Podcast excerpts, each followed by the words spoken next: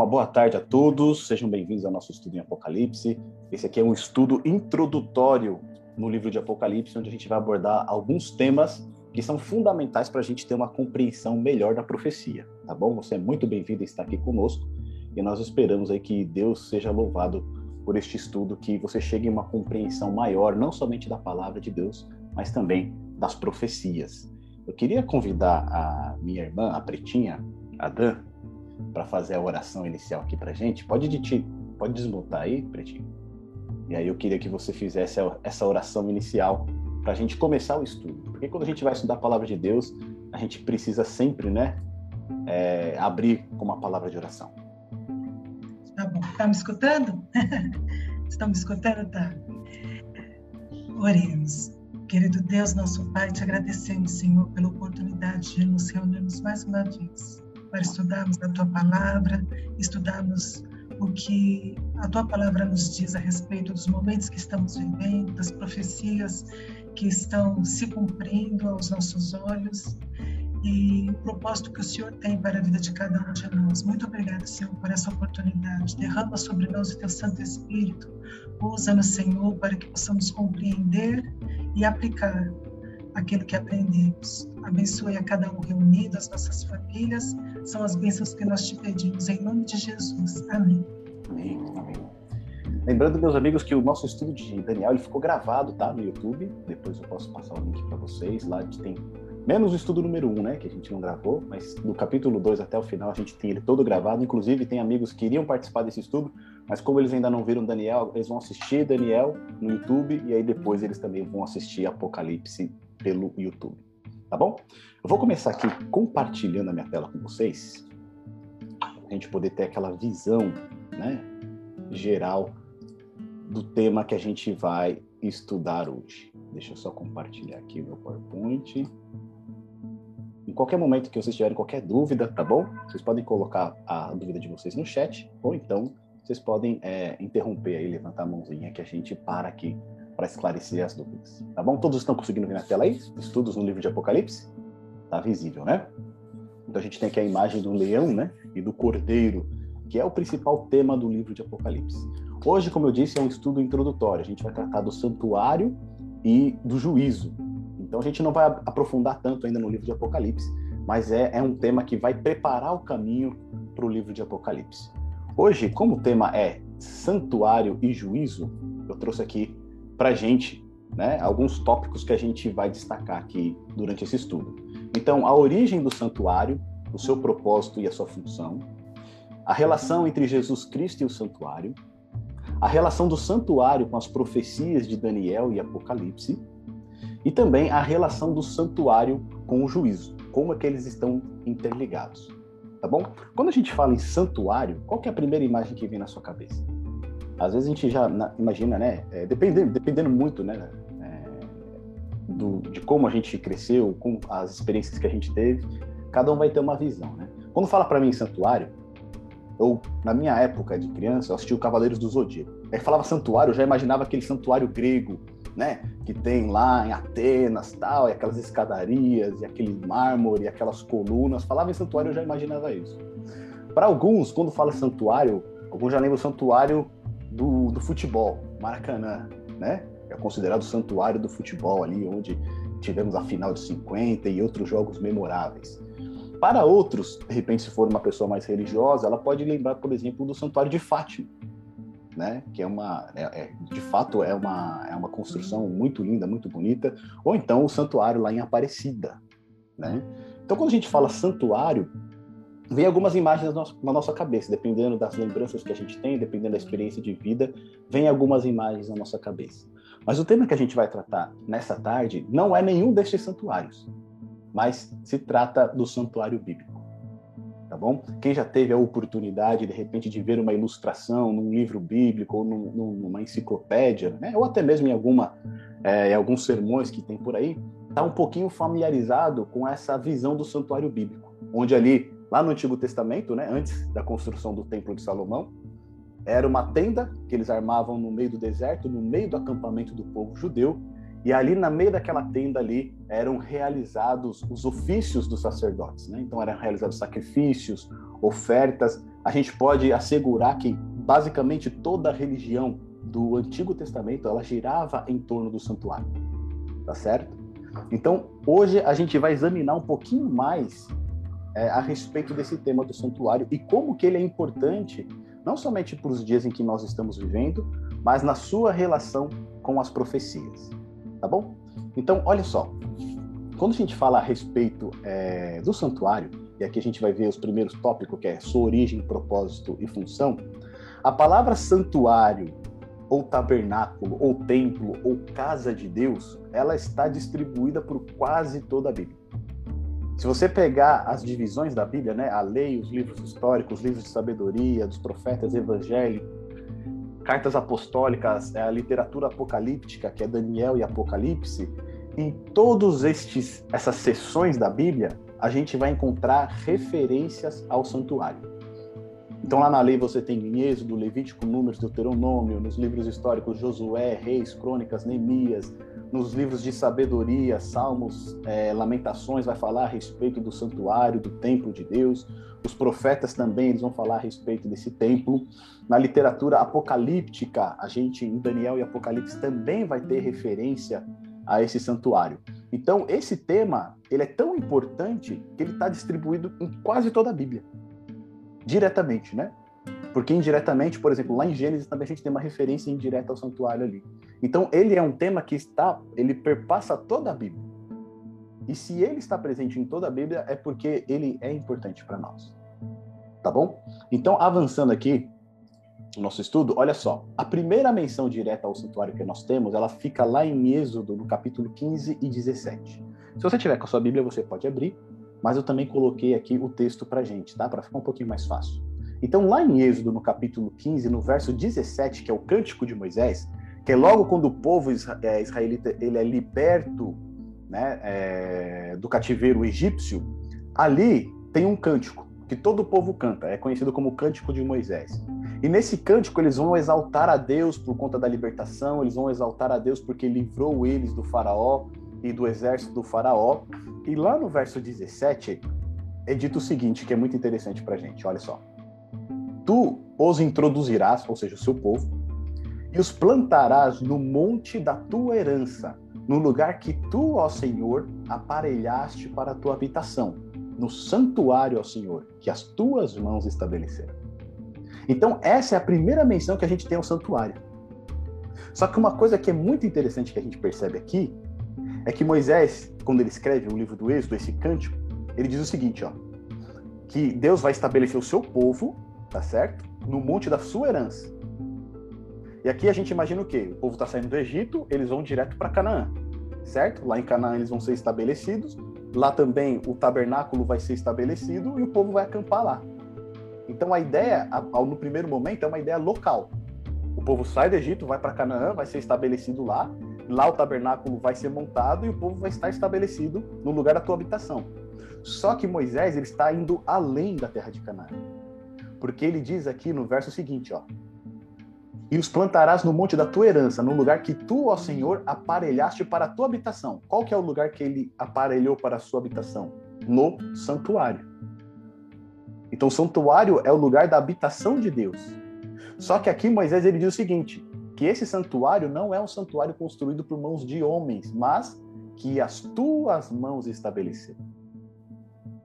Então aqui Moisés ele tá, ele fala a respeito da libertação do povo do Egito, do seu estabelecimento agora em Canaã, ali aonde Deus preparou o lugar para eles, mas ele está indo além da localização geográfica de Canaã. Moisés ele está olhando já para o santuário celestial aonde o povo de Deus, no final desse grande conflito, vai habitar.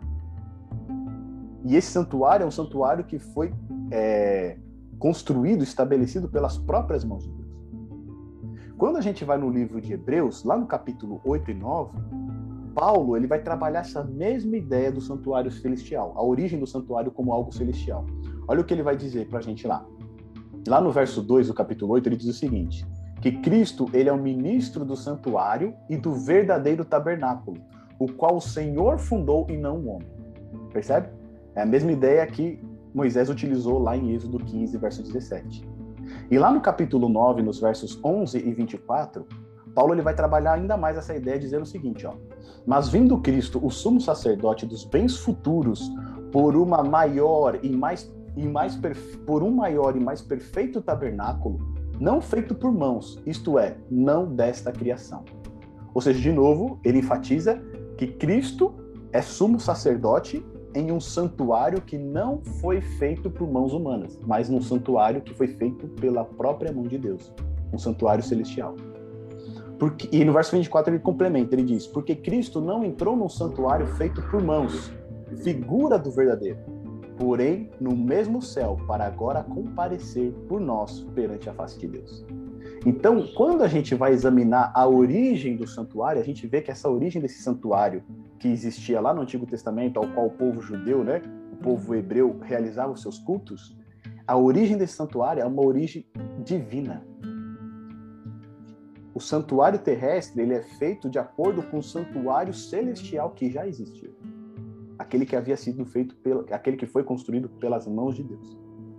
Então, aqui em Êxodo 15 e 17, quando a gente tem essa primeira menção ao santuário, ainda que o santuário ainda não fosse construído, porque a gente vai ver lá em Êxodo 25 a construção do santuário, aqui a gente percebe que o povo de Deus já tinha essa ideia de que Deus habitava num santuário celestial.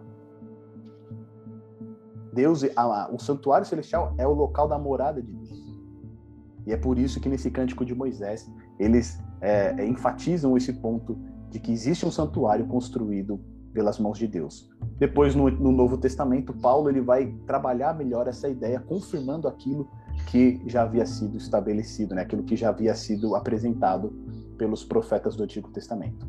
Portanto, a, origem desse, desse santuário é uma origem celestial, é uma origem divina, tá bom? Agora, olha só. João, no capítulo 11 do livro de Apocalipse, ele também tem uma visão do santuário de Deus. E essa visão que ele tem é do santuário de Deus no céu. E olha o que ele diz lá no capítulo 11 de Apocalipse, no verso 19. E abriu-se no céu o templo de Deus, e a arca da sua aliança foi vista no seu templo, e houve relâmpagos, vozes e trovões e terremotos e grande saraiva. Percebe?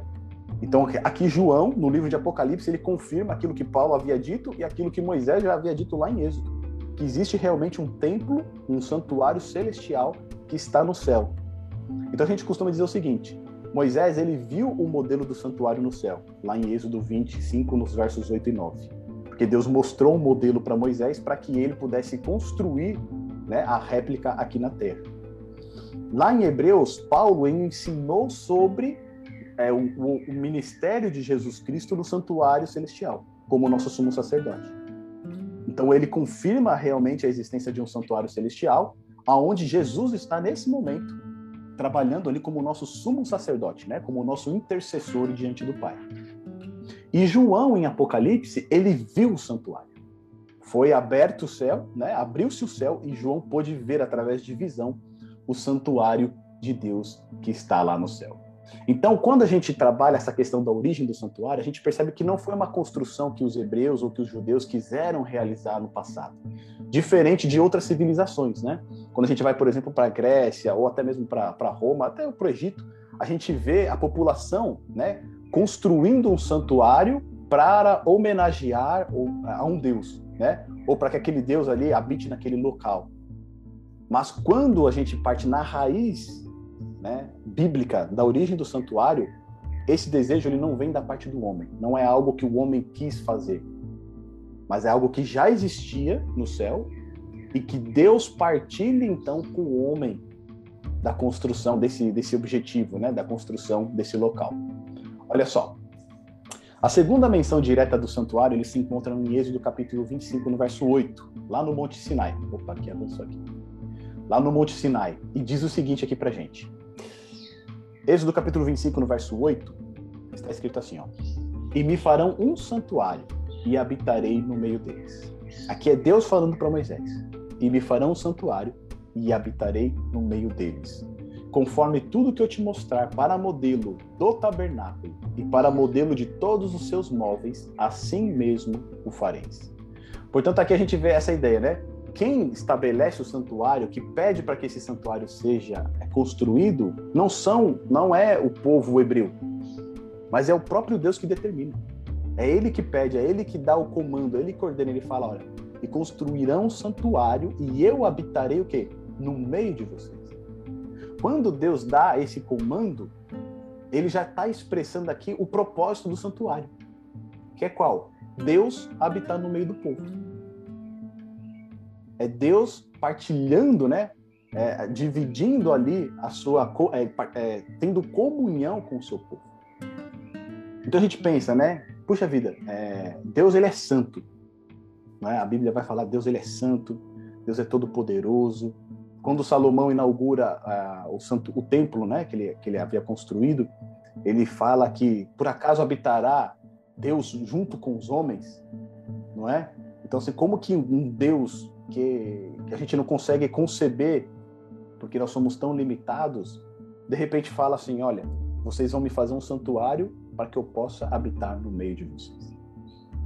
Isso é magnífico. Né? Deus ele está querendo partilhar da sua presença com a humanidade. Ele está querendo partilhar é, é, da sua presença, da sua companhia junto conosco. E quando a gente é, repara é, lá no Gênesis capítulo 1, 2 e 3, a gente vê que não era diferente. Deus ele já partilhava da comunhão com os seres humanos. Mas lá em Gênesis capítulo 3, quando entra o pecado no mundo, o que acontece? Essa comunhão ela é quebrada. Então, por conta do pecado, nós, como seres humanos, não podemos mais partilhar da presença de Deus sem que sejamos fulminados pela glória dele né? Mas mesmo assim, Deus estabelece um meio para que ele possa é, é, estar no meio do seu povo, habitar no meio do seu povo. Então, o santuário, o propósito do santuário é o quê? Que Deus pudesse habitar no meio do seu povo. Aquele povo acabava de sair do Egito, era uma grande nação com milhões de pessoas, e agora Deus queria habitar no meio dele. E essa. É, é, oi, pode falar.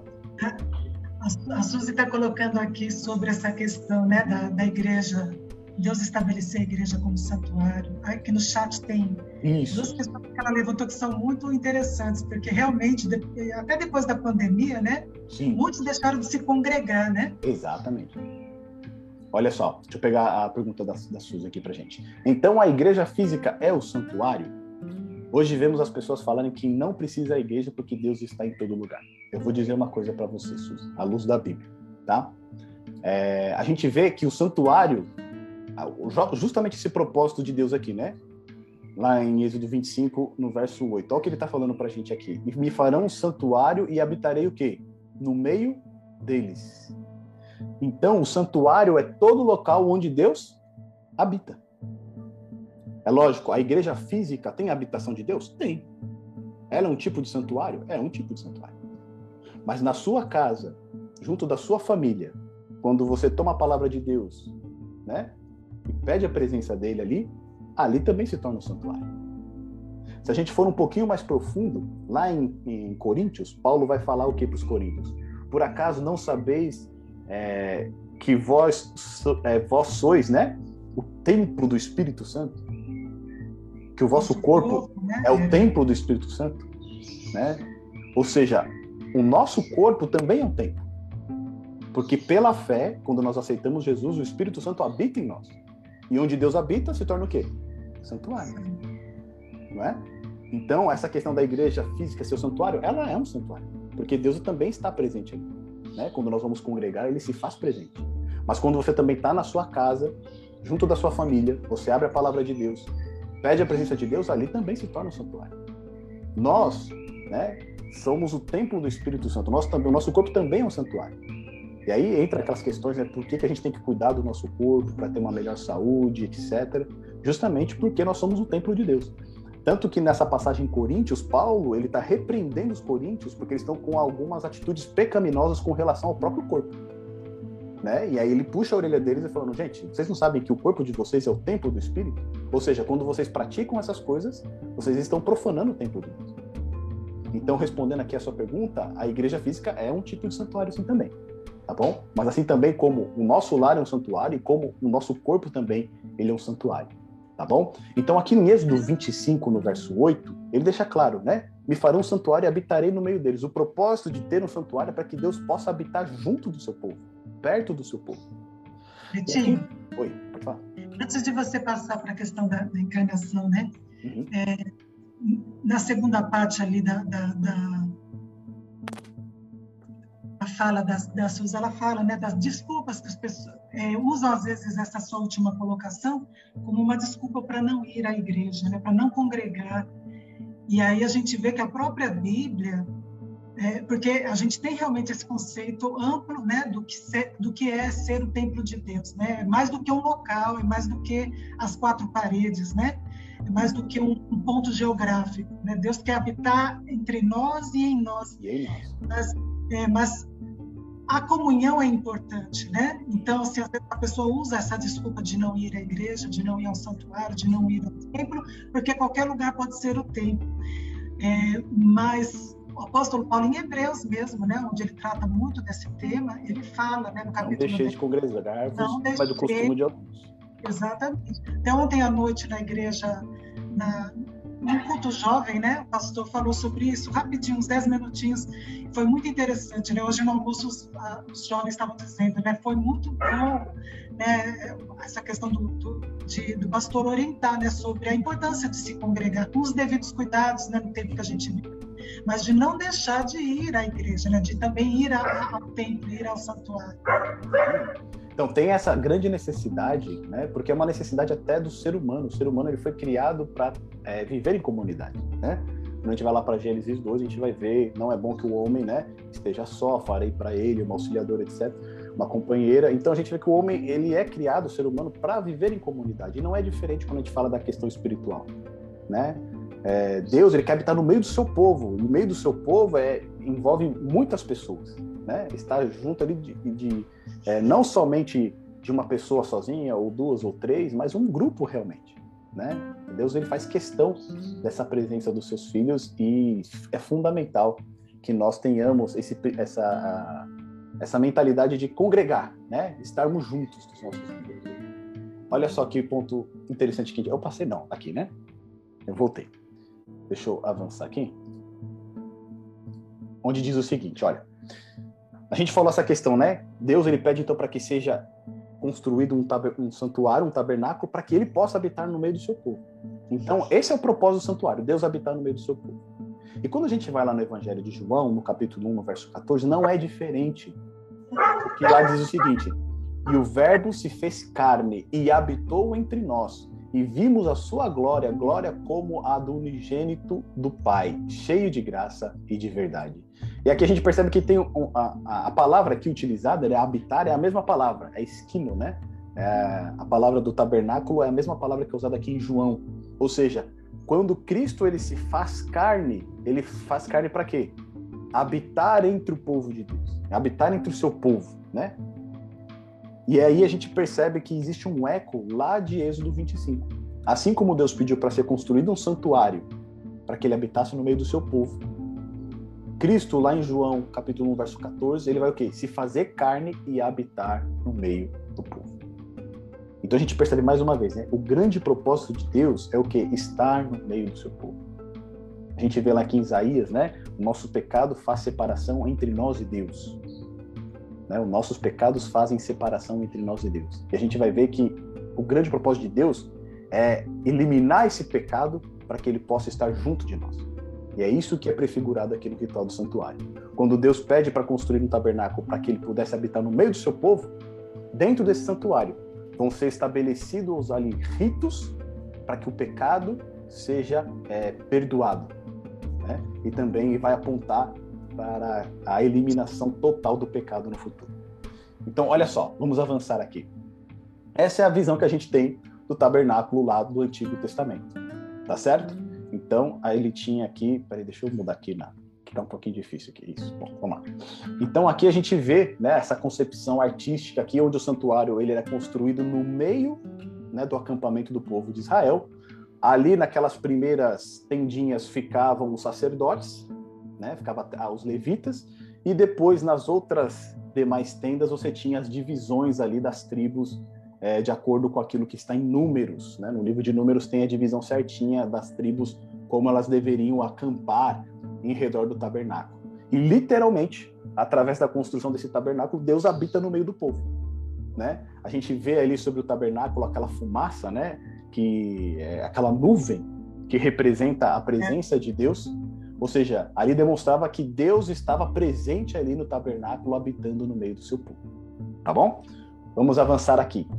Quando Deus determina então a construção desse tabernáculo, a gente viu o propósito, que é o quê? Habitar no meio do seu povo. Então Deus quer estar em comunhão com o seu povo. E dentro dessa construção do tabernáculo, Deus estabeleceu todos os elementos que precisavam ser trabalhados. Então a gente tem lá, né, aqui as referências bíblicas para cada um desses elementos.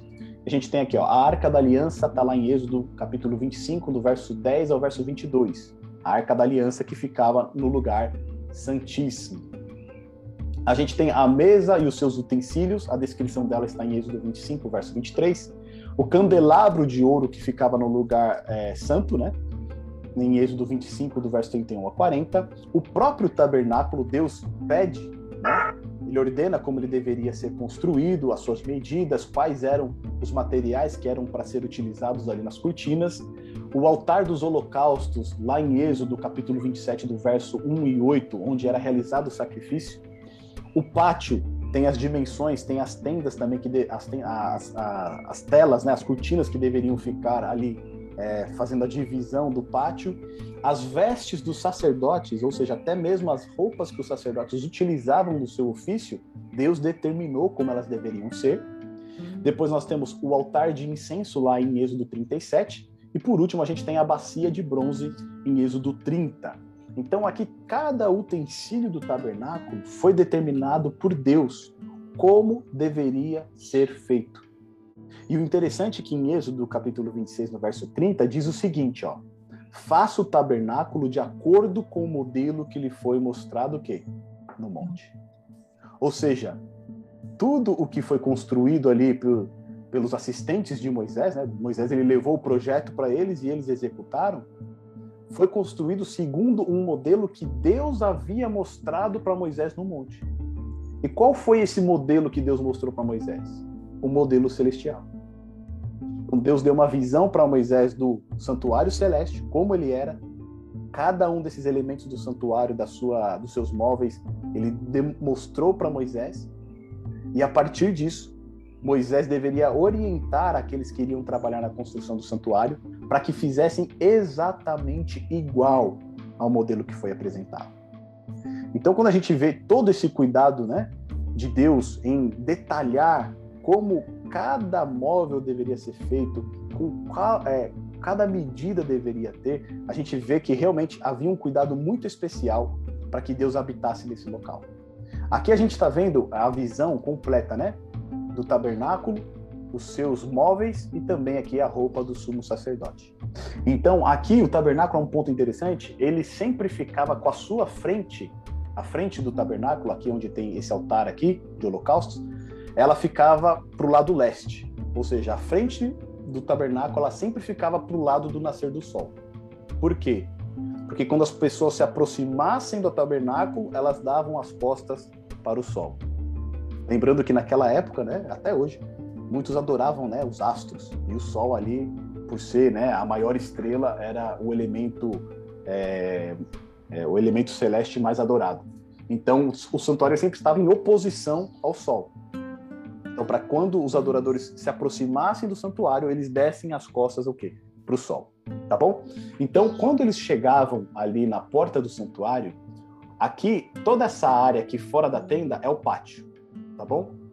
No pátio, é, qualquer pessoa poderia se aproximar para oferecer o seu sacrifício.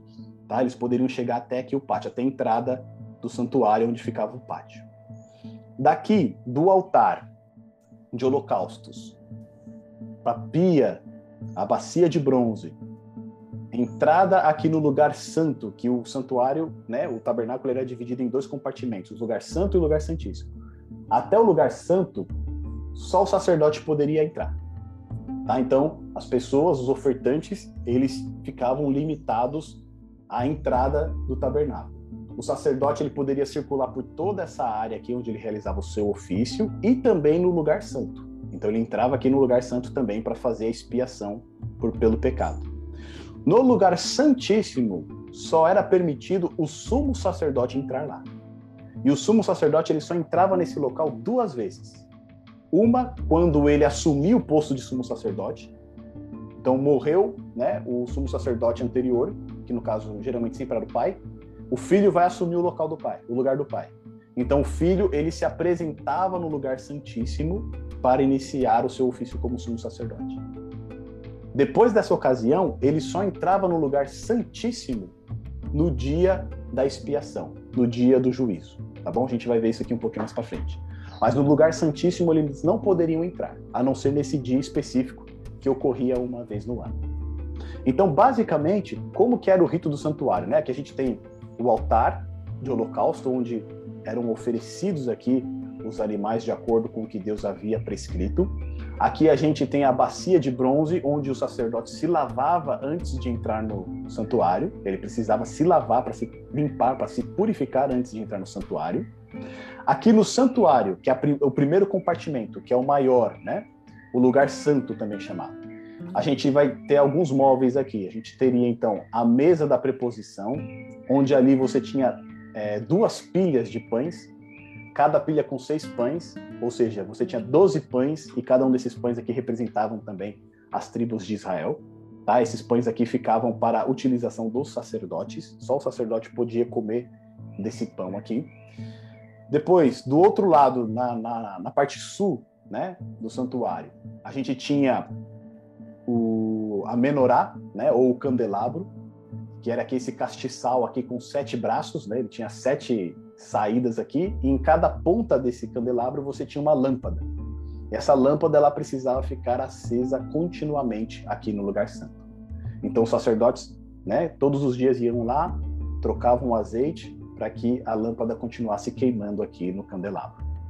Aqui, na frente, na divisão, né, entre o lugar santíssimo e o lugar santo, você tinha um véu que separava, ou seja, quem estava no lugar santo não tinha visão do que acontecia dentro do lugar santíssimo, tinha um véu que separava os dois ambientes. E na frente desse véu, você tinha um altar de incenso. Nesse altar de incenso, o sacerdote ele se dirigia para interceder, né, pelas pessoas que vinham fazer a sua oferta. Tá bom? E aqui no lugar santíssimo, o que, que a gente tinha? O lugar santíssimo era um quadrado perfeito, tá? Ele é um cubo, na verdade, né? Ele é um cubo, todos os lados dele são iguais. Então a largura, a altura e o comprimento dele é igual. Nesse cubo aqui, ficava o lugar santíssimo, nós tínhamos a Arca da Aliança. E aí nessa Arca da Aliança, você tinha o propiciatório, que era a tampa da arca, e em cima dessa tampa você tinha dois querubins. Eles tinham suas asas estendidas sobre a arca e eles olhavam para dentro da arca. Tá? Então aqui é o lugar santíssimo. A gente vai explicar um pouquinho como é que fun funcionava o rito do santuário, só para vocês terem uma ideia. Tá? A ideia aqui não é a gente é, entrar no detalhe do santuário e explorar todas as partes, mas é só dar uma visão geral para todos nós. Então, com relação às medidas, olha só, o santuário ele não era pequeno não, tá, gente? Olha aqui, ele tinha 45 metros de comprimento, 22 metros de largura, a altura dele era de 4 metros e 57, tá certo? E essa parte aqui, onde tinha os dois compartimentos, que é o lugar santo e o lugar santíssimo, ela tinha 13 metros e 72, tá bom? E o lugar santíssimo, como eu disse, ele, é, ele era um cubo, né? Um quadrado perfeito, ele era um cubo. Então ele tinha 4,57 metros de largura, 4,57 metros de comprimento e 4,57 metros de altura. Tá certo? Então essa aqui é a visão geral do tabernáculo, do santuário. Tanto com o seu, com o seu mobiliário, também como aqui com as vestes do sumo sacerdote. Tá? Aqui a gente tem uma visão um pouquinho mais resumida, e aqui a gente tem duas vestes. Ó. Essa aqui é do sumo sacerdote. Quando o sumo sacerdote ele ia se apresentar diante de Deus, né, na verdade é o contrário, né? O sumo sacerdote ele sempre utilizava essa roupa, tá? Para diferenciar ele aqui do sacerdote. O sacerdote utilizava essa roupa de linho branco, né? Não tinha nenhum enfeite, só tinha ali uma cinta, etc, um turbante. Mas o sumo sacerdote ele tinha já essa roupa de linho branco, ele tinha uma veste a, azul por cima, ele tinha um colete sacerdotal. Nesse colete sacerdotal ele tinha 12 pedras preciosas no peito, que também representava cada uma das tribos de Israel. Ou seja, o sumo sacerdote, como intercessor do povo, ele carregava sempre né, a, o povo diante dele ali, para estar na presença de Deus. Né? Então, cada pedra desse colete que representava uma tribo de Israel, ou seja, tinha 12 pedras representando a totalidade do povo de Deus. Então, quando ele estava na presença de Deus, ele era como um representante do povo, tá certo? E aqui ele tinha também uma, uma, um turbante com uma tiara, onde estava inscrito santidade ao Senhor. Ou seja, o sumo sacerdote ele tinha esse papel de não somente é, servir a Deus em santidade, mas também ser um representante do povo de Deus.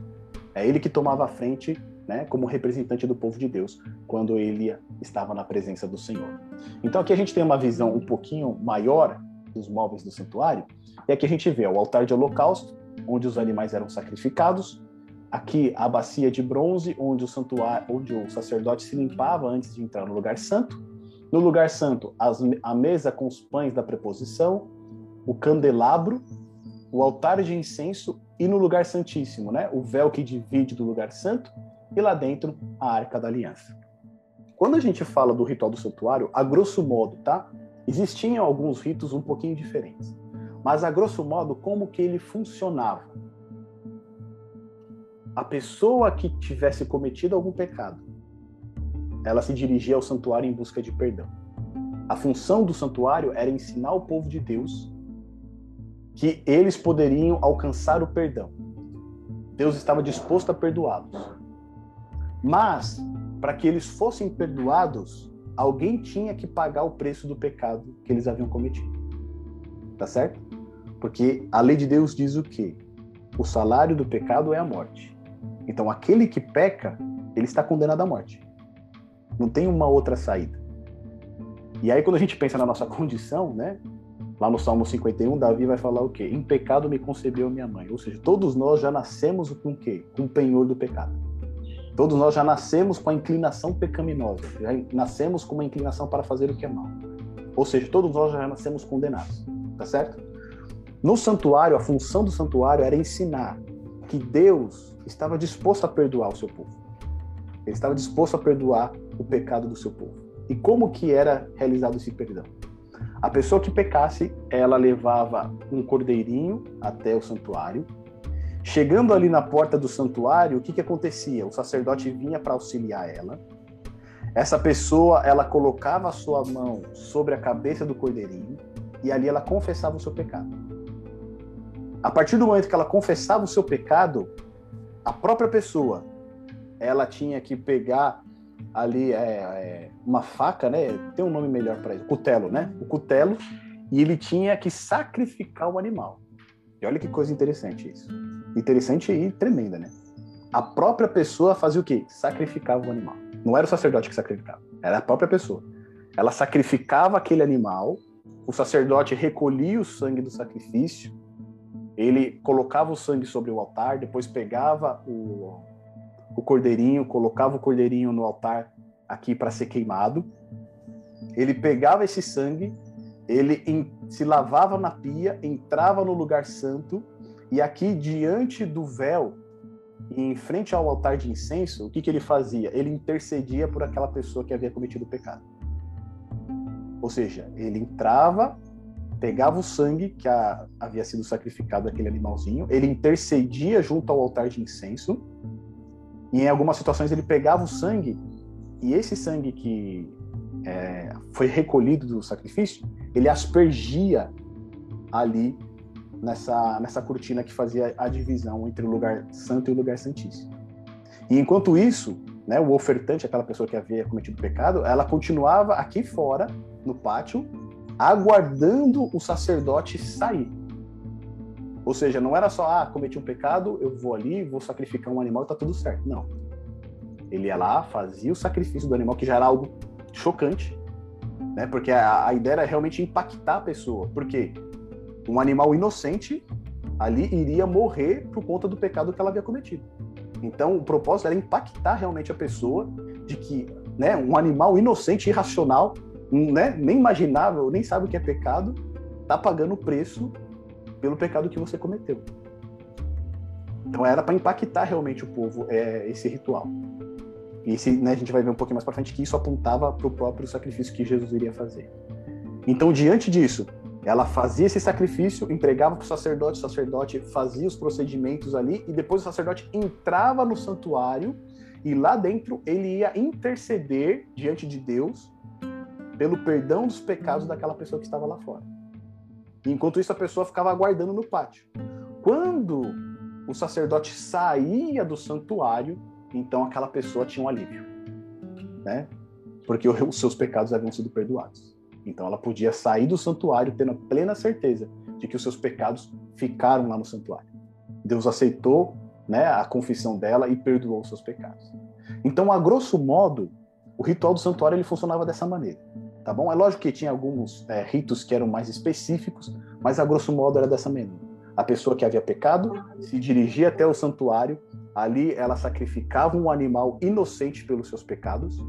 Esse animal depois ele era morto, né? Ele era é, queimado no altar e o sangue dele era ministrado no lugar santo, ali no, é, à frente do altar de incenso, pelo perdão daquela pessoa. Tá bom? Olha só. Com isso, o que, que Deus queria ensinar ao seu povo? Tem um ponto aqui que o pastor Sérgio Monteiro gosta de elucidar, acho que ele pegou essa, essa informação do Hazel, que é um outro teólogo, mas basicamente funciona da seguinte maneira. A principal função do santuário era ensinar ao povo de Deus o plano da salvação que seria desempenhado por Jesus Cristo. E aí ele fala a respeito dos cinco S's da salvação, que é o quê? Santuário, sacerdote, substituto, sacrifício e sangue. O que, que esses cinco S's representam? Para lidar com o pecado, é necessário que você tenha santuário, sacerdote, substituto, sacrifício e sangue. A gente comentou aqui que o pecado faz separação entre nós e Deus, tá certo? Aquele que peca, ele está o quê? Condenado à morte eterna. Então, como que resolve essa questão? Como que Deus pode conceder ao ser humano pecador, né, o perdão dos seus pecados, não permitir que ele enfrente a morte, mas conceder a ele a vida eterna? São cinco S da salvação santuário, sacerdote, substituto, sacrifício e sangue. No santuário era onde Deus lidava com a questão do pecado, porque o próprio Deus habitava ali. O sacerdote era aquele que intermediava entre o povo pecador e Deus. Porque uma vez que o pecado faz separação, lembra? O pecado faz separação entre nós e Deus. Você precisa ter alguém que está intermediando. Quem que é esse intermediador? O sacerdote. Por isso que ele ia lá junto ao pátio, ali ele acompanhava o sacrifício do animal e depois ele entrava no santuário para quê? Para interceder por aquela pessoa que ficou lá fora. Então você precisa do santuário, que é o local de habitação de Deus, precisa do, do sacerdote, que é o intermediador, é o intercessor, é aquele que vai fazer a mediação entre as duas partes, né? entre o pecador e Deus. Você precisa de um substituto, tá certo? que no caso ali do santuário era o animal que era oferecido. Você precisa de sacrifício, porque esse animal ele precisa ser morto. E por último, você precisa de, de sangue. Né? Em Hebreus, Paulo vai dizer que sem derramamento de sangue não há o quê? Remissão. Tá certo? Então você tem os cinco S da salvação. E esses cinco S da salvação você encontra dentro do santuário. Lembrando que tudo isso serviu o quê? Para apontar para Jesus Cristo, para o ministério que ele iria fazer. E de fato, meus amigos, olha só, quando a gente compara cada elemento do santuário, a gente vai ver que cada um desses pontos eles apontam para Jesus Cristo. Olha só. Jesus é o Cordeiro de Deus que tira o pecado do mundo. João, capítulo 1, verso 29. Tá certo? Quando João Batista viu Jesus pela segunda vez, eis o Cordeiro de Deus que tira o pecado do mundo. Então Jesus ele era, ele é o próprio sacrifício, ele é o substituto.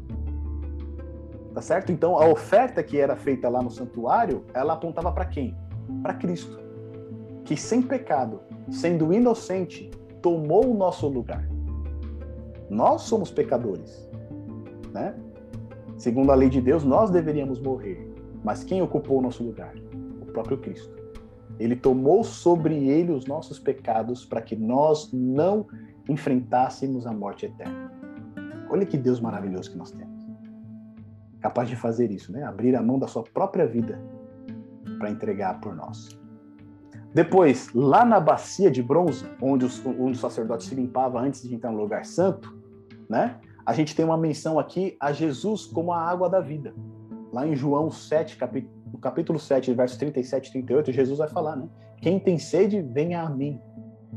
No encontro com a mulher samaritana lá em João capítulo 4, ele também vai falar, né? Quem beber da água que eu tenho para dar jamais terá sede. Então o próprio Cristo, ele é a água da vida, prefigurado ali na bacia com a água onde o sacerdote se limpava antes de entrar no santuário. Depois, dentro do lugar santo, a gente tinha aquela mesa com 12 pães, certo? Duas pilhas com seis pães, representando ali as tribos de Israel. Mas lá em João capítulo 6, verso 51, Jesus, ele é o pão vivo que desceu do céu. Ou seja, aqueles pães que ficavam no lugar santo apontavam para o pão vivo que desceu do céu, que é o próprio Jesus Cristo. Do outro lado, na parte sul do santuário do tabernáculo, a gente ia ter ali o candelabro, tá certo? A menorá. E ali ela ficava, lembra? Brilhando, iluminando o ambiente o tempo todo. Lá em João capítulo 8, verso 12, Cristo vai dizer que ele, ele é a luz do mundo. Percebe que como cada elemento do santuário aponta para Cristo? Desde a oferta de sacrifício até os elementos do santuário. Depois, lá no altar de incenso, onde ocorria a intercessão, onde o sacerdote ia diante né, do altar de incenso, lembrando que atrás do altar de incenso tinha o quê? Tinha aquele véu que separava o lugar santo do lugar santíssimo e já tinha a arca da aliança. Tá? Essa arca da aliança com os dois querubins, ela representava o trono de Deus. Ou seja, quando o sacerdote chegava em frente ao altar de incenso, né, depois do véu já tinha o trono de Deus, ou seja, ele estava na presença de Deus intercedendo por aquele pecador que estava lá fora do santuário, no pátio. Então, o altar de incenso representa o quê? Jesus como nosso sumo sacerdote no santuário celestial. Lá em Hebreus vai falar que é, Paulo vai falar que Jesus ele é o nosso sumo sacerdote, tá certo? Então esse altar de incenso onde ocorria a intercessão é um símbolo de Jesus como nosso sumo sacerdote. E por último, a arca da aliança, né, que ficava no lugar santíssimo, que representa o trono de Deus ali, também aponta para Jesus, porque Jesus ele é rei e juiz. Então sempre quando a gente vê na Bíblia a questão do trono de Deus, um juízo está envolvido. Né? Quando Deus se assenta no seu trono, ou quando a gente tem uma visão do trono de Deus, é porque algum juízo vai ser realizado. Tá certo? E como a arca do concerto, né, a arca da aliança, ela representava o trono de Deus, Jesus, ela apontava também para Jesus, sendo este juiz e rei. Lá em Apocalipse 19 e também em Atos 17 vai falar isso. Jesus ele é o rei dos reis. Em Atos 17 vai falar que Jesus ele vai julgar todo toda a terra, né? Todo ser humano. Então todos esses elementos do santuário apontavam unicamente para a pessoa de Jesus Cristo. Então no Antigo Testamento Deus estava ensinando o seu povo aquilo que seria é, mais, é, mais, tarde, né, é, realizado na própria vida do seu filho, que é o plano da salvação. Então, esse era, era a, grande, a grande função do santuário que foi constituído ali no, no tempo do Antigo Testamento. Agora, olha só esse ponto aqui, que é bem interessante para a gente que fez um estudo em Daniel. É, Deus ordenou como os serviços do santuário deveriam ser realizados, estabelecendo como os sacrifícios e ofertas deveriam também ser realizados. No livro de Levítico nós temos a relação de todos estes sacrifícios e ofertas, tá? No livro de Levítico ele vai dar todos os sacrifícios que tinham que ser feitos, holocaustos, oferta pelo pecado, oferta de paz. Tem toda uma descrição de como esses é, sacrifícios e essas ofertas deveriam ser feitas. E aqui a gente vai observar dois ritos em específico. Tá? O primeiro deles, ele está lá em Êxodo, capítulo 29, a partir do verso 38. E esse aqui é um ponto interessante. Lá em Êxodo, capítulo 29, verso 38, está escrito assim, ó. Eis o que você terá que sacrificar regularmente sobre o altar. A cada dia, dois cordeiros de um ano. Ofereça um de manhã e o outro ao entardecer. Esse sacrifício que era realizado regularmente significa o quê? Um sacrifício que era realizado todos os dias. Era um sacrifício que não cessava. Ou seja, todos os dias dois cordeiros precisavam ser sacrificados, um pela manhã e um outro ao entardecer. E o que significava esse sacrifício? Esse sacrifício era, era um sacrifício que era realizado que comunicava ao povo que o perdão de Deus estava disponível. Quando esse sacrifício era realizado, né, o povo olhava para o santuário e sabia que o perdão de Deus estava disponível. Então, se ele cometesse qualquer pecado, né, que não fosse uma ofensa grave, ele podia olhar para o santuário, que lá naquele momento o, o sacrifício estaria sendo feito, ou da tarde ou da manhã. E ali ele teria o perdão dos seus pecados. E esse é um ponto interessante, tá, meus irmãos? É, não é qualquer pecado que você fazia que você ia lá e sacrificava um animal no santuário, né? Eram apenas é, é, ofertas pelo pecado, né? Que são ofensas grandes, vamos dizer assim. Então, para aqueles pecados que você cometia, né? Um pouquinho menos, menos graves, né? Você tinha esse perdão contínuo através do sacrifício que era feito. Então, você podia olhar para o santuário, ver lá que estava sendo feito esse sacrifício e ter o perdão dos seus pecados. Esse termo regularmente ou seja, né, sacrifício contínuo que não cessava, ele tem relação direta com Daniel capítulo 8, no verso 11. Quando nós fizemos o estudo de Daniel capítulo 8, nós vimos que o chifre pequeno, que representa Roma papal, o que, que ela ia fazer? Ela ia se engrandecer contra o príncipe do exército e foi por, do exército e por ele foi tirado o sacrifício contínuo e o lugar do seu santuário foi lançado por terra. Então a gente vê aqui que nas profecias de Daniel, o poder representado por Roma papal, ele ia atacar o quê? O sacrifício contínuo e ia deitar o santuário por terra. Quando a gente olha todo o rito do santuário e vê que aquilo era uma figura do que Cristo iria fazer, tá certo? Então aquele sacrifício que ocorria regularmente, agora não existe mais sacrifício, mas Cristo habita no santuário celestial e ele está a todo momento disposto para perdoar os nossos pecados. Tá certo? A, a qualquer momento que a gente cometer qualquer ofensa, a gente pode se dirigir a Deus em oração, confessando os nossos pecados e ele vai nos perdoar. A gente viu que lá em Daniel capítulo 8, 11, né, o poder é, representado por Roma papal, ele faz um ataque a esse sacrifício. Como que ele fez o ataque a esse sacrifício? Tirando né, essa função de perdoar pecados de Deus. E ele comunicou a quem? Ao sacerdote, né? Ou seja, eles tomaram aquilo que era do Antigo Testamento e mantiveram, né, esquecendo que ah, depois de Cristo, tudo aquilo que era realizado no santuário ficou para trás, aquilo se tornou sombra, né? Era sombra do que haveria de acontecer. Então, quando né, Roma Papal fala, olha, o sacerdote, o padre agora, ele pode ouvir a confissão dos pecados e perdoar, o que que ele faz? ele tira o sacrifício contínuo de Cristo no santuário celestial. Tá certo? Então, quando eu coloco alguém, um ser humano, pecador, tão pecador como nós, com a autoridade de perdoar pecados, eu tiro essa prerrogativa de Deus e o que, que eu faço? Eu tiro o sacrifício contínuo, ou seja, é, essa intercessão que Cristo faz por nós. Né? Eu deito por terra a sua função no santuário. Então a gente percebe aqui que a ligação com Daniel 8 ela é tremenda, tá certo? Essa questão do sacrifício contínuo, né? O sacrifício regular, ela está diretamente ligada com Daniel capítulo 11, quando Roma papal ataca essa questão de perdoar pecados, né? Ela toma para si aquilo que pertence somente a Deus, somente Deus que perdoava o pecado. Mas quando Roma papal diz que qualquer padre, qualquer sacerdote pode perdoar perdoar os pecados, ele está atacando diretamente o sacrifício de Cristo. Um outro ponto importante que a gente precisa ver aqui no ritual do santuário é aquele que está em Levítico 16, tá bom? Lá ele tem uma descrição completa do dia da purificação, o dia do juízo, ou também mais conhecido como Yom Kippur. Aqui eu vou passar rapidamente a respeito desse rito, tá bom? A gente não vai ver no detalhe. Mas esse rito do dia da purificação, o que, que ele apontava? Ele apontava para a obra em que Deus um dia iria realizar juízo sobre toda a terra e ele iria acabar de uma vez por todas com o pecado e com todo o mal.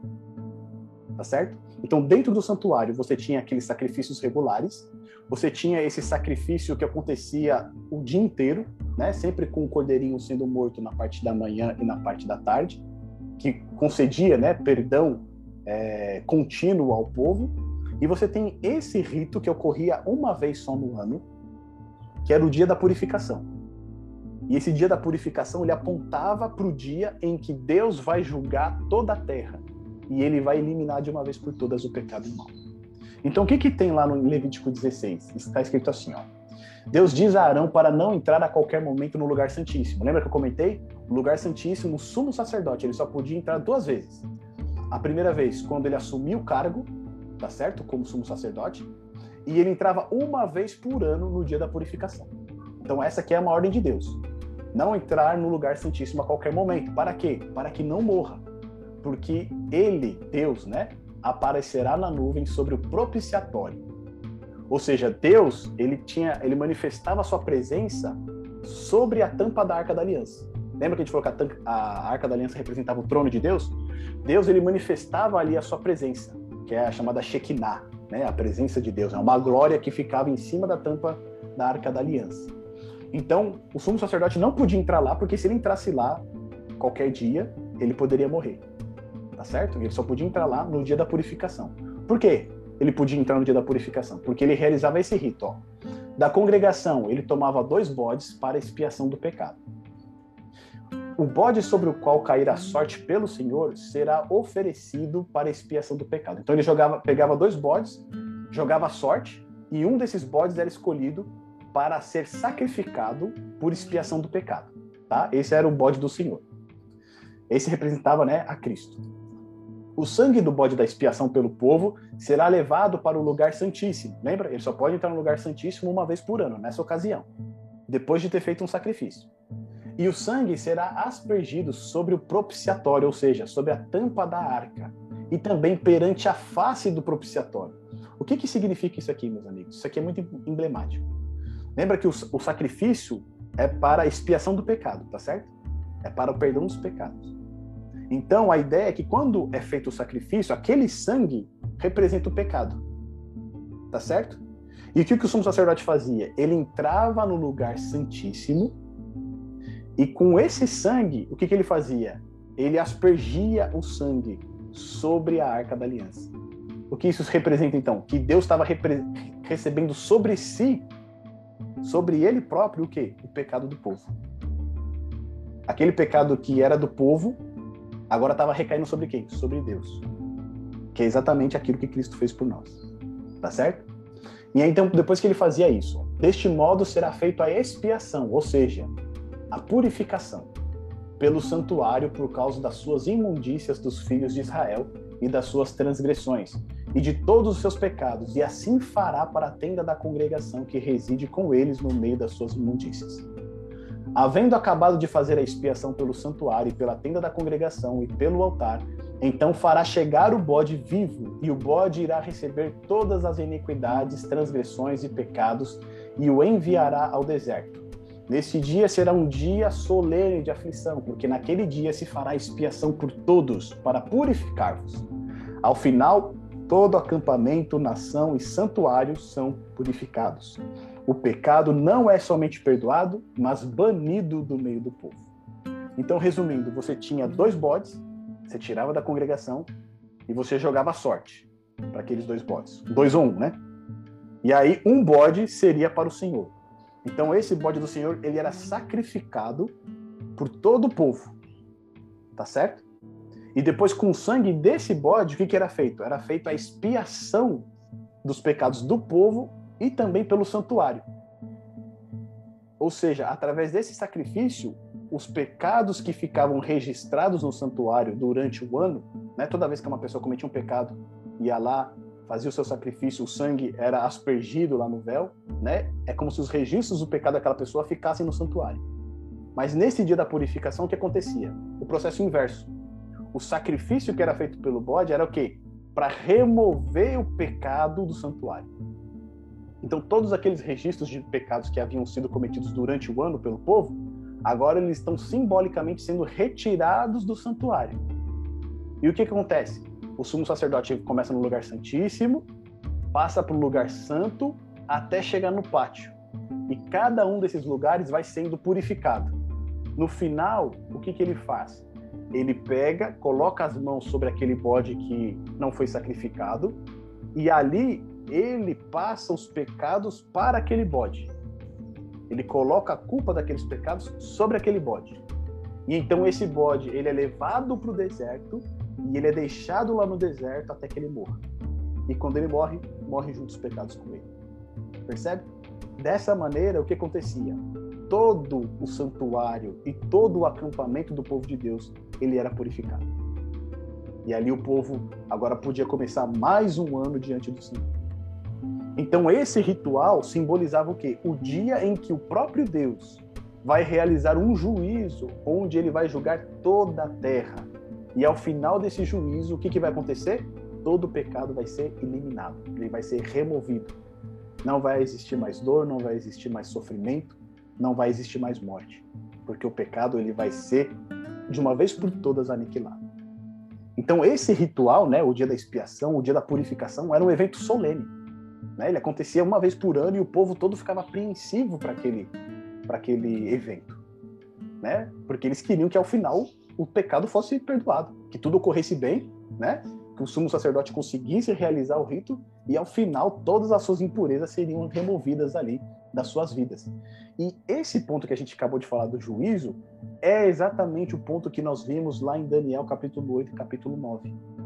Esse ritual que acontecia no santuário prefigurava o quê? O juízo que vai acontecer no santuário celestial.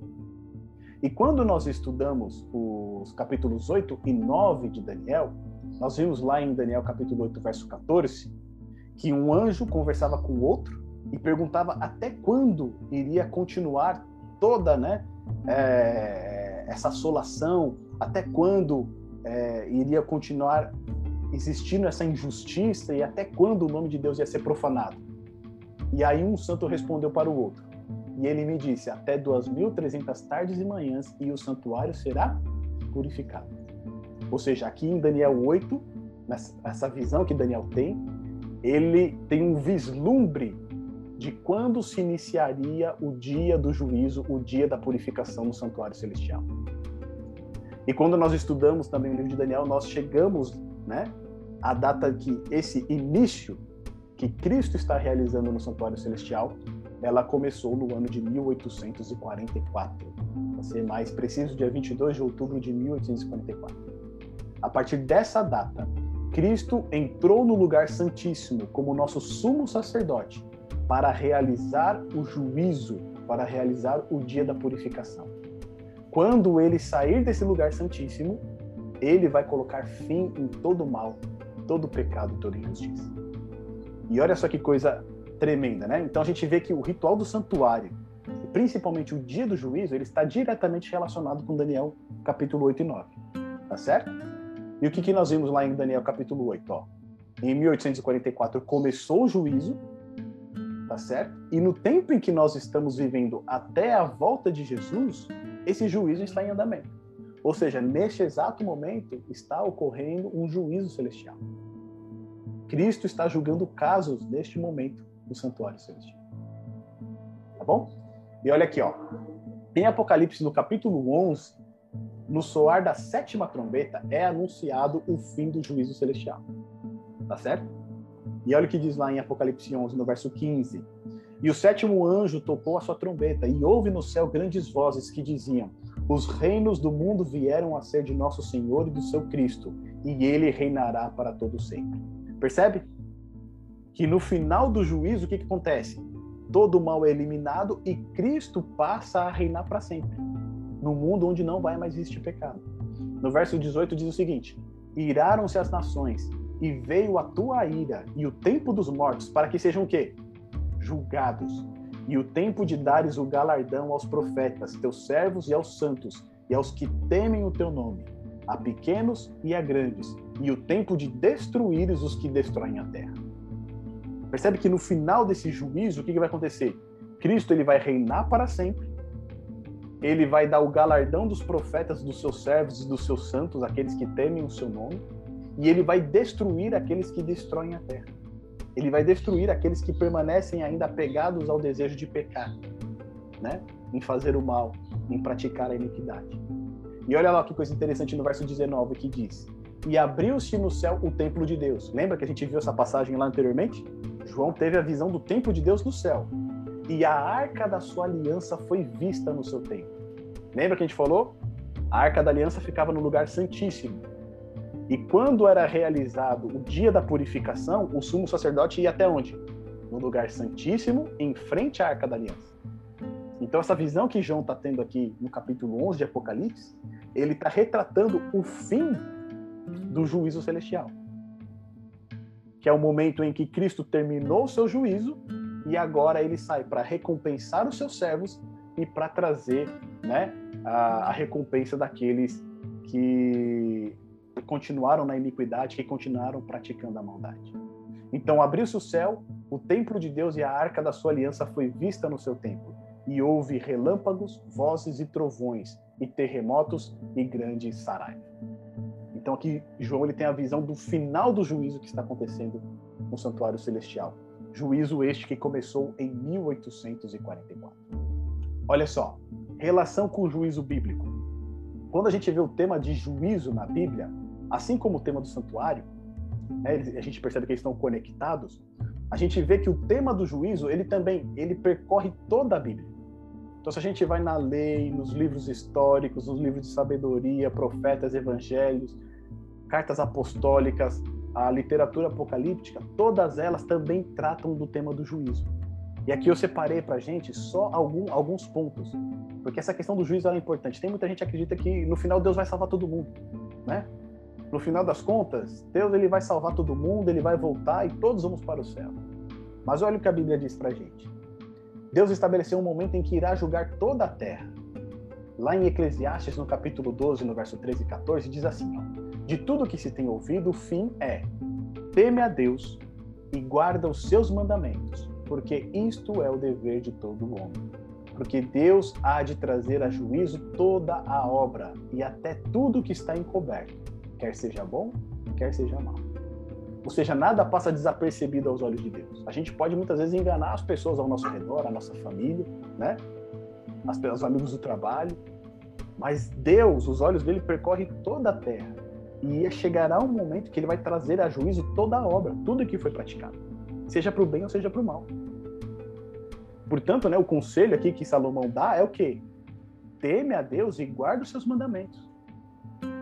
Porque se você quiser chegar no dia do juízo né, e ser absolvido, só é possível pelo sangue de Cristo, pelo temor a Deus e guardando os seus mandamentos. Não tem outra saída.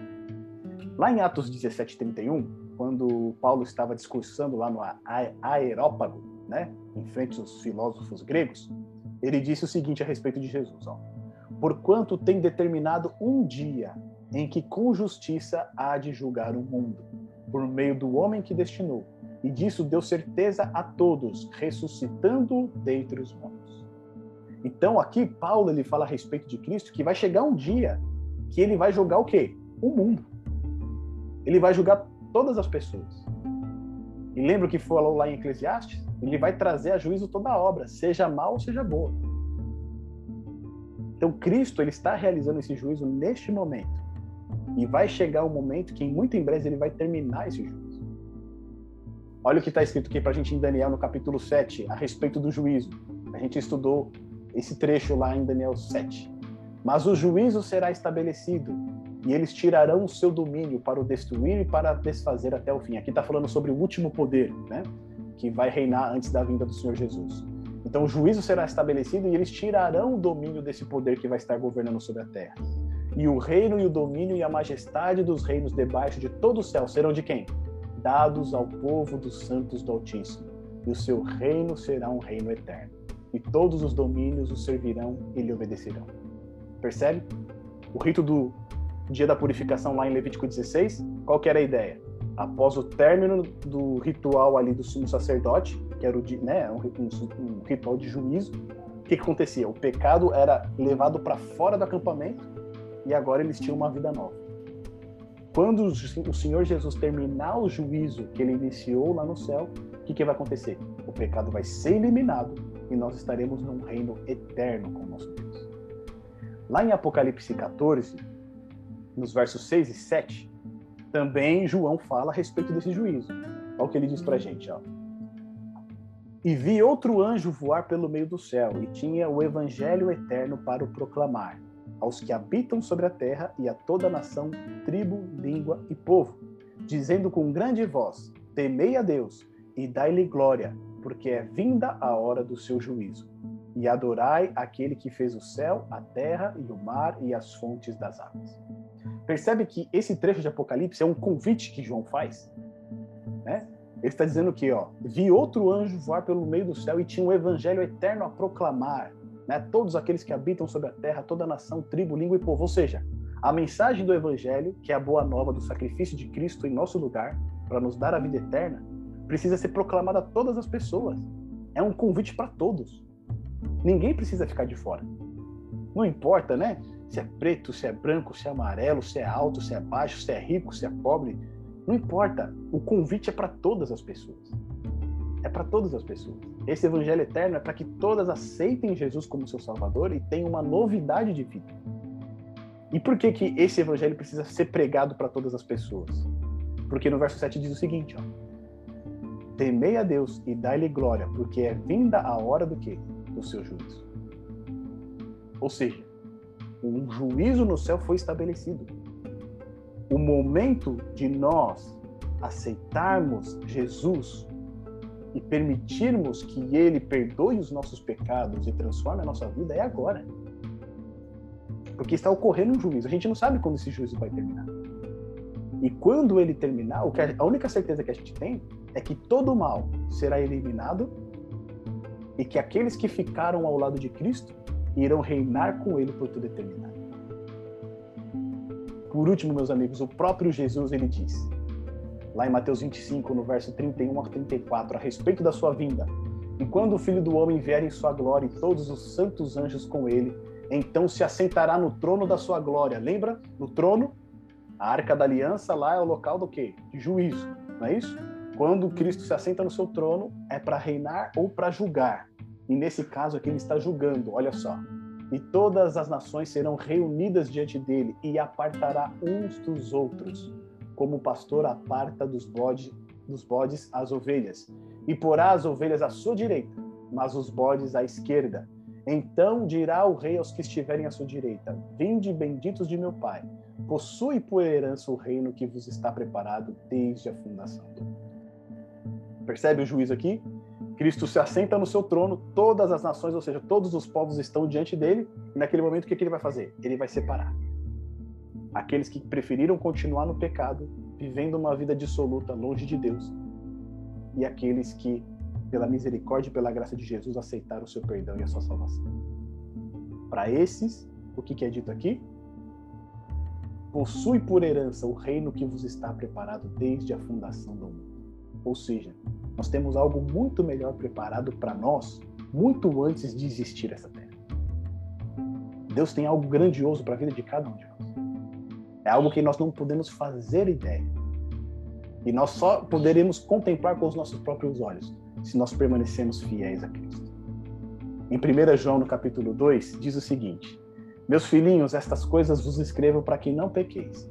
E se alguém pecar, temos um advogado para com o Pai, Jesus Cristo, o justo. E ele é a propiciação pelos nossos pecados. E não somente pelos nossos, mas também pelos de todo mundo. Ou seja, Cristo, ele é rei, ele é juiz e ele também é advogado. Quando nós temos aquele que vai julgar a causa, o juiz, ao mesmo tempo sendo nosso advogado, meus amigos, a gente só vai ser condenado se nós quisermos. Porque tudo que Deus pode fazer para nos conceder a vida eterna no seu Filho Jesus Cristo, Ele está fazendo. Com esse estudo do santuário, a gente teve algumas lições.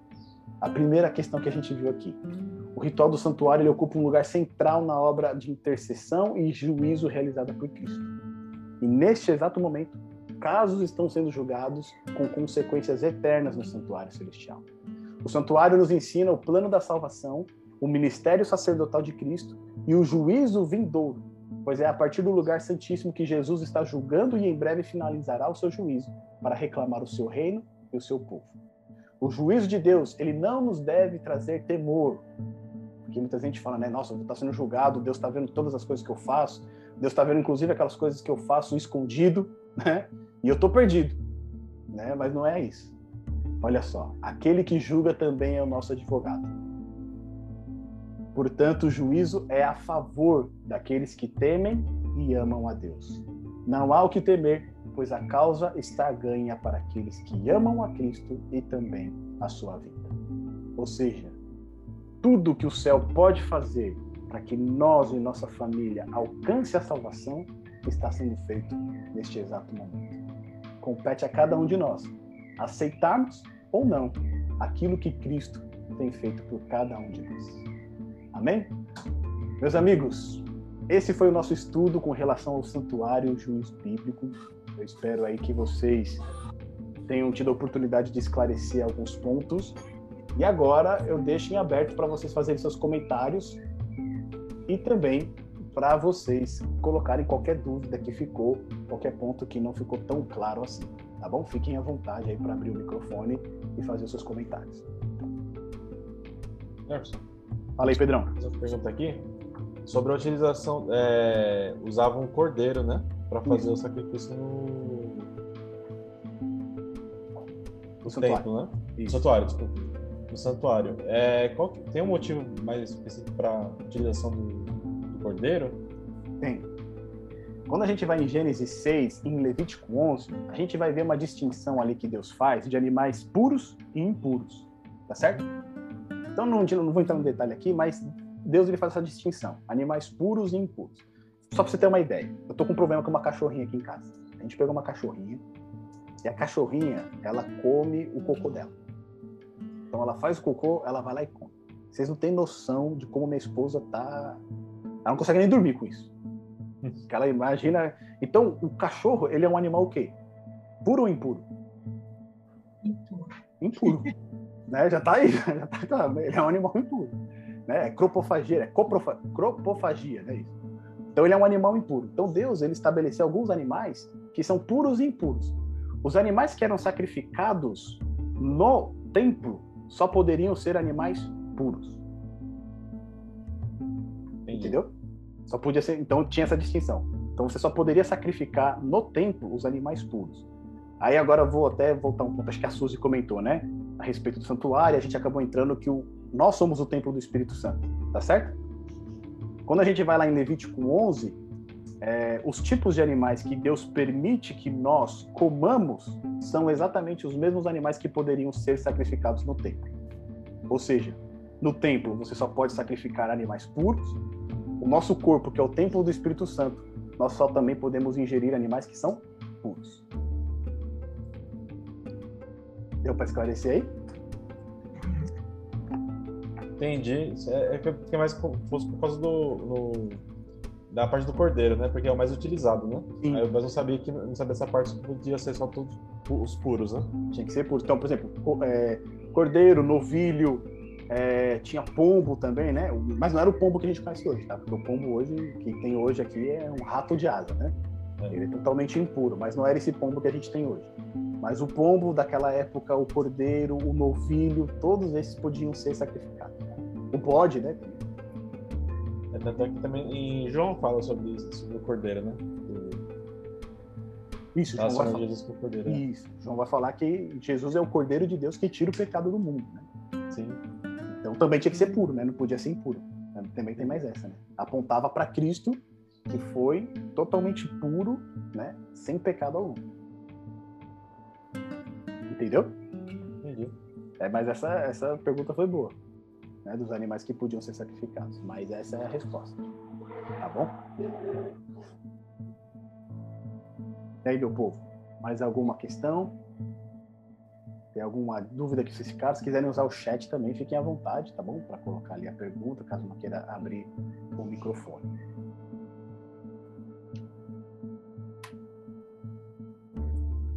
Petinha, faz seu comentário a respeito desse estudo pra gente.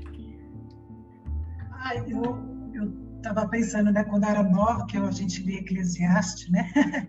o verso que você leu, eu tinha medo, né? Até as coisas que estão encobertas, ah, Deus vai trazer, né, a juízo. Então, é quando a gente não tem a compreensão, assim, realmente, né, do plano da salvação e do amor de Deus, né? Então a gente tem Deus como esse juiz severo, esse juiz que está procurando só uma falha do ser humano para castigá-lo, né? Pra, pra, é o policial, né? É, é para é, para aplicar a justiça, né?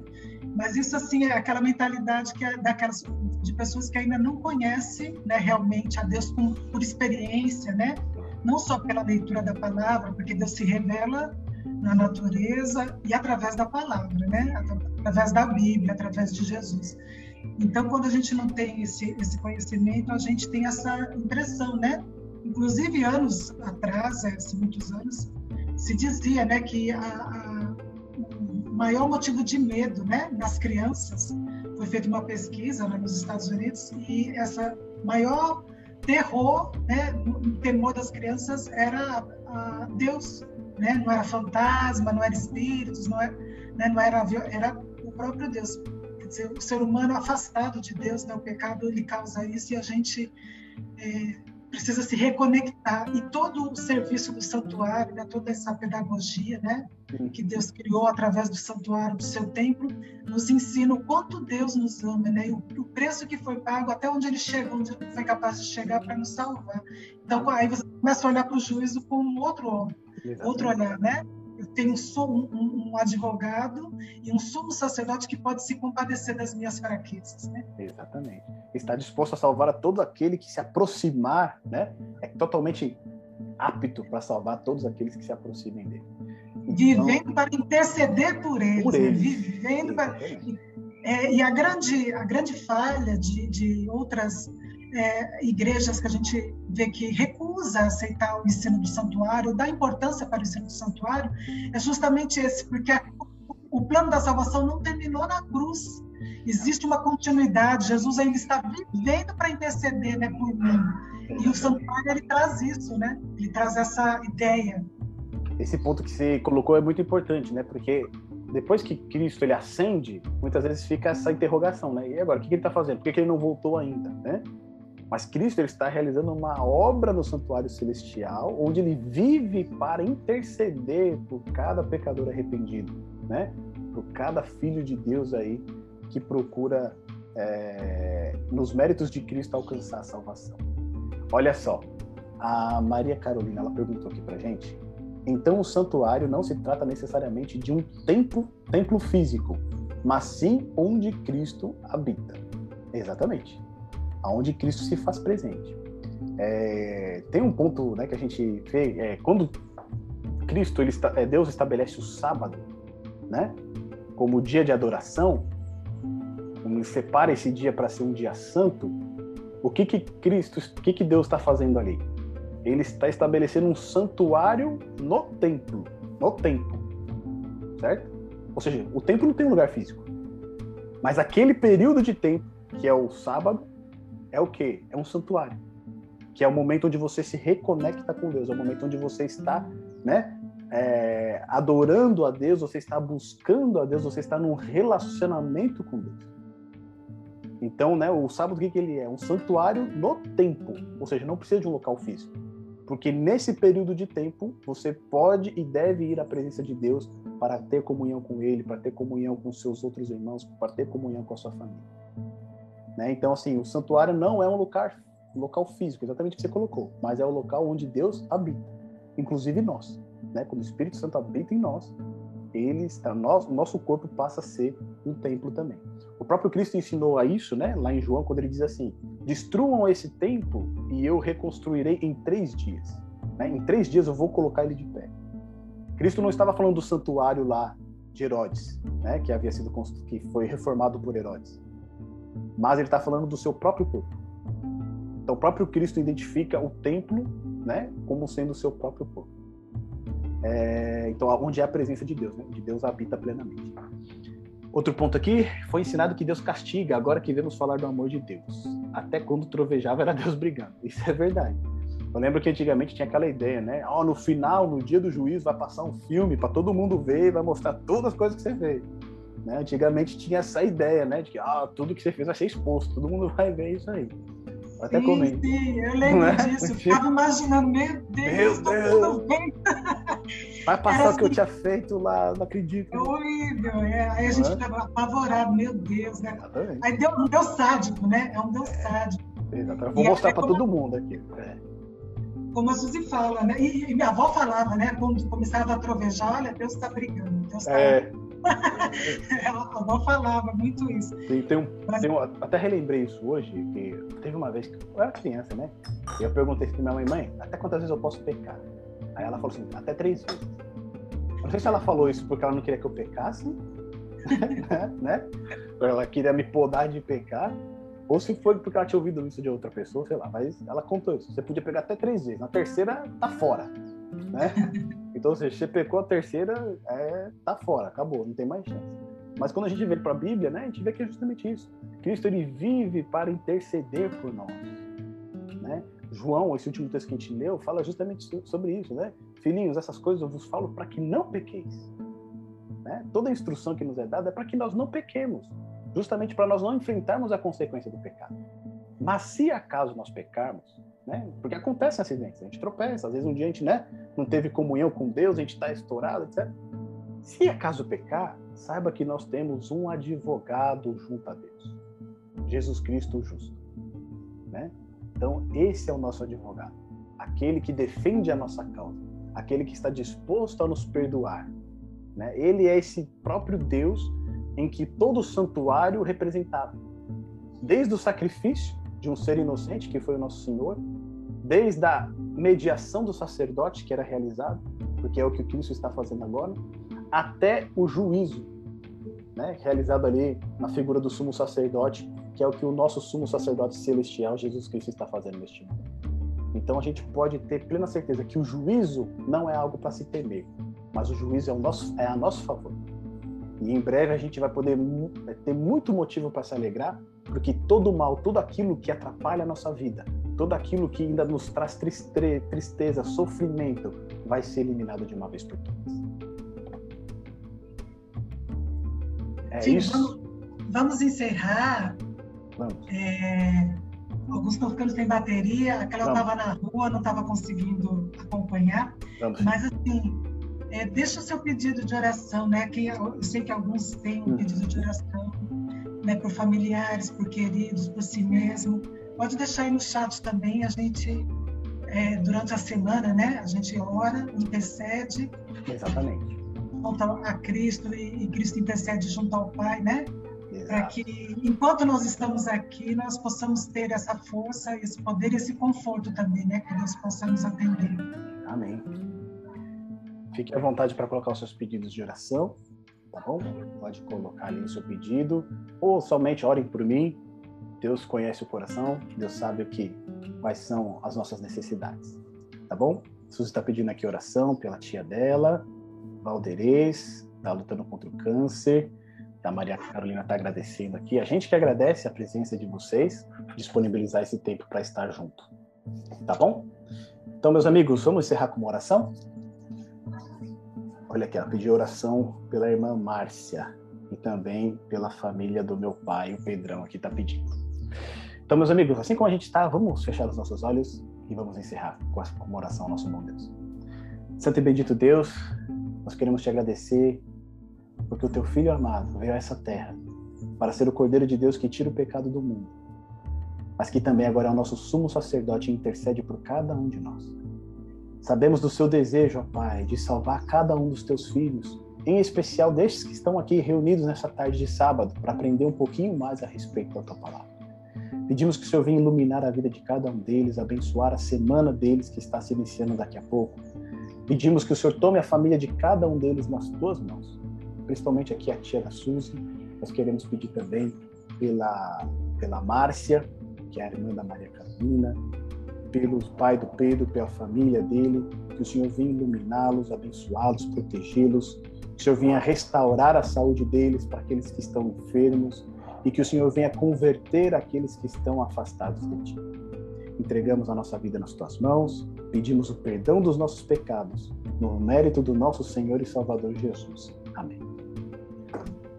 Meus amigos, muito obrigado pela presença de vocês, tá bom? No próximo sábado, a gente vai continuar nosso estudo introdutório e aí a gente vai abordar a volta de Jesus e o estado da morte, tá? Então, esses são o último ponto que a gente vai estudar e aí depois a gente entra de vez aí mergulhando no livro de Apocalipse. Então, se você tiver qualquer dúvida com relação a esses temas, já prepara elas aí para que no próximo sábado a gente possa estar estudando junto aqui novamente. Tá bom? Meus amigos, Deus abençoe a cada um de vocês. Uma boa semana para vocês e até o próximo sábado. Amém. Tchau, tchau. Eu quero dar uma olhada nos quartos. É,